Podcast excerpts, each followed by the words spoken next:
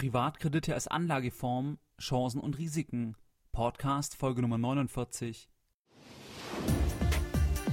Herzlich willkommen bei Geldbildung, der wöchentliche Finanzpodcast zu Themen rund um Börse und Kapitalmarkt. Erst die Bildung über Geld ermöglicht die Bildung von Geld. Es begrüßt dich der Moderator Stefan Obersteller. Herzlich willkommen bei Geldbildung. Schön, dass du wieder dabei bist. Wenn dir mein Podcast gefällt, dann würde ich mich über eine gute iTunes-Rezension freuen. Diese Rezensionen sind für das Ranking wichtig und je weiter oben ich im Ranking bin, desto mehr Menschen kann ich mit den Inhalten von Geldbildung erreichen. In der heutigen Podcast Folge Nummer 49 wollen wir die folgenden Fragen diskutieren. Was sind eigentlich Peer-to-Peer-Kredite? Was sind die Chancen und Risiken, die sich bei einer Investition in Peer-to-Peer-Kredite ergeben? Was ist eigentlich das Family and Friends Modell? Und was sind Chancen und Risiken, die sich bei einer Investition im Rahmen des Family and Friends Modells ergeben. Alle Links zur heutigen Folge und eine Zusammenfassung der Podcast-Folge findest du unter geldbildung.de slash p2p. Lass uns direkt einsteigen. Was sind jetzt eigentlich Peer-to-Peer-Kredite? Peer-to-Peer-Kredite, das sind Kredite direkt von Privatpersonen an Privatpersonen, direkt, also ohne eine zwischengeschaltete Bank. Das originärste Geschäftsmodell der Banken ist ja das Kredit- und das Einlagengeschäft. Das bedeutet, die Bank hat eine Kundengruppe A, diese hat Geld und möchte dieses Geld bei der Bank anlegen. Die Bank nimmt das Geld entgegen und bezahlt dafür einen Habenzins, einen Guthabenzins.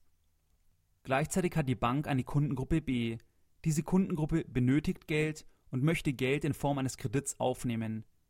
Nach Prüfung der Bonität der Kundengruppe B wird die Bank einen Teil der Einlage der Kundengruppe A an die Kundengruppe B verleihen.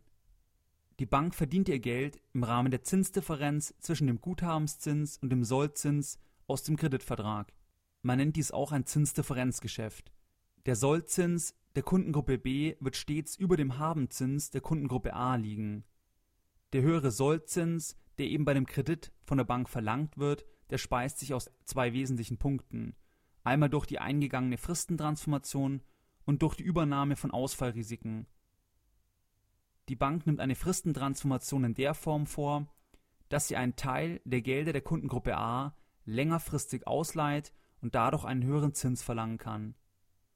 Der zweite Punkt ist eben die Übernahme der Ausfallrisiken. Das bedeutet, das Geld, das die Bank verleiht, hat ja auch entsprechende Risiken, dass eben der Kreditnehmer das Geld nicht in voller Höhe oder eben nicht zum vereinbarten Zeitpunkt zurückbezahlt. Die Übernahme der Ausfallrisiken und die Fristentransformation führen dazu, dass eben die Sollzinsen über den Habenzinsen liegen. Diese Zinsdifferenz ermöglicht der Bank eben ein Geschäft.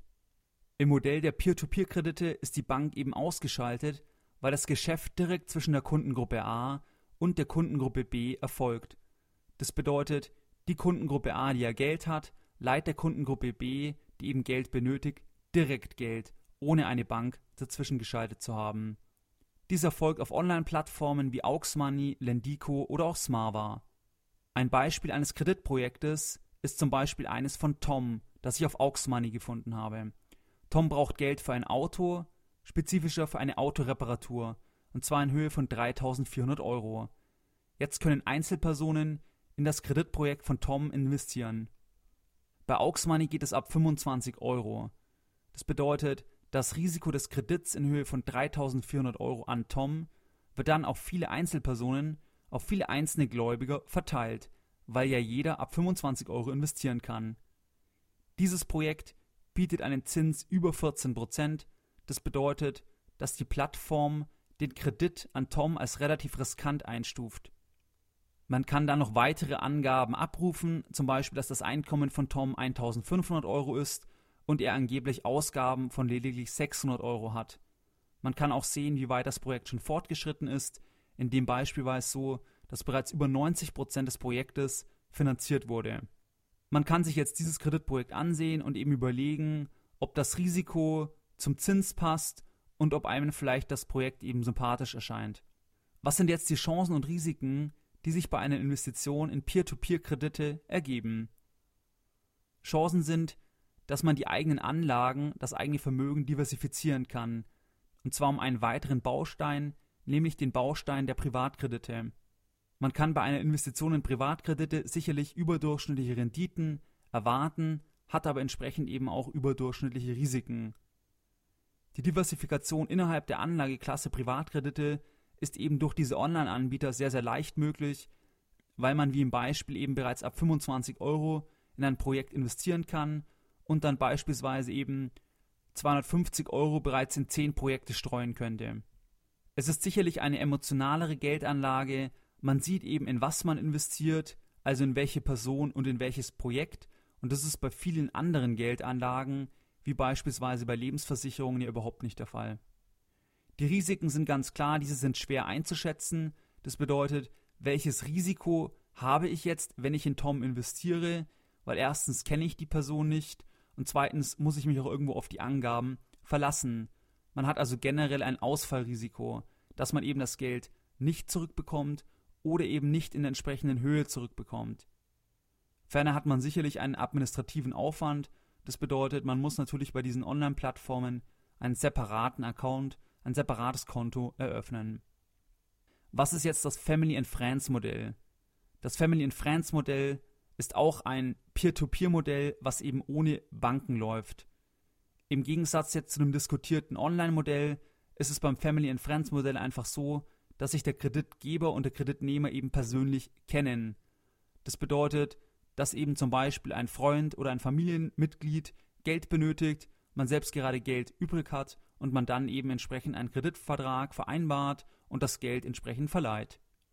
Im Gegensatz zur Online-Welt erfolgt es dann eben offline. Das bedeutet, man setzt einfach einen Vertrag auf, wo man dann zum Beispiel schreibt, Vertragspartei Kreditgeber A, geboren am, und Kreditnehmer B, geboren am, einigen sich auf folgende Konditionen eines privaten Kreditvertrages, dann legt man den Betrag fest, den Zins fest, auf welches Konto der Kredit bezahlt werden soll und die Laufzeit des Kredits.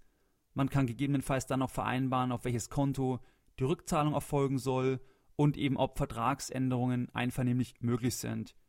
Natürlich ist dann auch noch wichtig, dass man die Originalunterschrift beider Parteien hat. Also im Gegensatz zum Online-Peer-to-Peer-Kredit kennt man jetzt einfach den Kreditnehmer persönlich und es läuft eben in der Offline-Welt ab und ist nicht so standardisiert. Das bedeutet, man kann eben nicht so leicht eine Diversifizierung vornehmen, wie das jetzt bei diesen Online-Projekten möglich ist, wo man eben ab 25 Euro investieren kann und dann eben beispielsweise bereits bei einer Investitionssumme von 250 Euro in 10 Projekte investieren kann. Die Chancen und Risiken, die sich aus dem Family and Friends Modell aus meiner Sicht ergeben, die Chancen sind ganz klar, dass man eben einen Freund, einen Familienangehörigen unterstützen kann oder selbst Unterstützung erhalten kann, wenn man jetzt der Kreditnehmer ist. Dann hat man natürlich eine bessere Ressourcenallokation, weil vielleicht gibt es ja eine Person im Umfeld, die gerade zu viel Geld hat und eine andere Person, die eben Geld benötigt und dann kann man eben die Ressourcen einfach besser zuordnen und einfach, sage ich mal, man hat dann einen ganz guten Match. Für den Anleger bedeutet es natürlich, dass er eventuell einen besseren Zins hat, wie jetzt bei der Bank. Einen fairen Zins natürlich auch, das ist, glaube ich, bei diesem Modell auch ganz wichtig. Für den Schuldner ist es natürlich so, dass es sehr unkompliziert ist und man eine schnelle Entscheidung hat, weil wenn man jetzt zum Beispiel jemanden fragt, den man kennt, und dann sagt er ja, okay, dann ist es natürlich ähm, eine sehr schnelle Entscheidung. Risiken sind natürlich das Ausfallrisiko, weil man auch nicht weiß, ob man es wiederbekommt. Soziale Risiken hat man natürlich, weil man sagt ja auch, man soll kein Geld verleihen oder bei Geld hört die Freundschaft auf. Aber ich denke, wenn man einen Vertrag macht und einen fairen Zins aushandelt, dann kann es ja für beide Seiten in Ordnung sein. Jetzt egal, ob man jetzt mal Kreditnehmer oder Kreditgeber ist. Ich glaube, aus meiner Sicht ist für beide Seiten wichtig, dass es eben schriftlich erfolgt, dass man als Kreditgeber nur Geld verleihen sollte, dessen Ausfall oder eben eine Verzögerung der Rückzahlung man auch aushalten kann. Und man sollte halt ehrlich sein auf beiden Seiten, denke ich.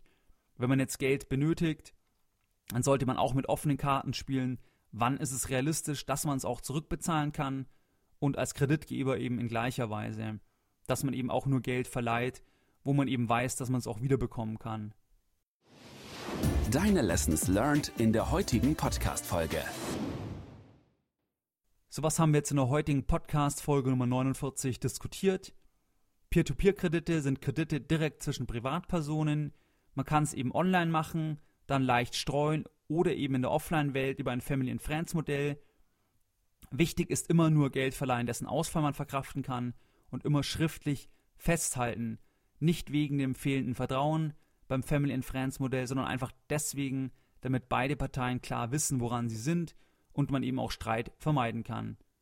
Nur einen kleinen Teil in diese Anlagekategorie investieren, egal ob non Peer-to-Peer online oder eben beim Family and Friends Modell. Alle Links und eine Zusammenfassung der heutigen Folge findest du unter geldbildung.de forward slash p2p. Wie immer möchte ich auch die heutige Podcast-Folge Nummer 49 mit einem Zitat beenden und heute eines von Mark Twain.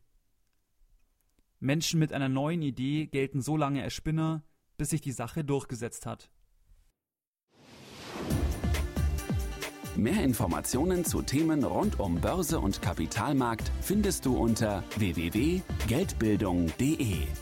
Und immer daran denken, Bildung hat die beste Rendite.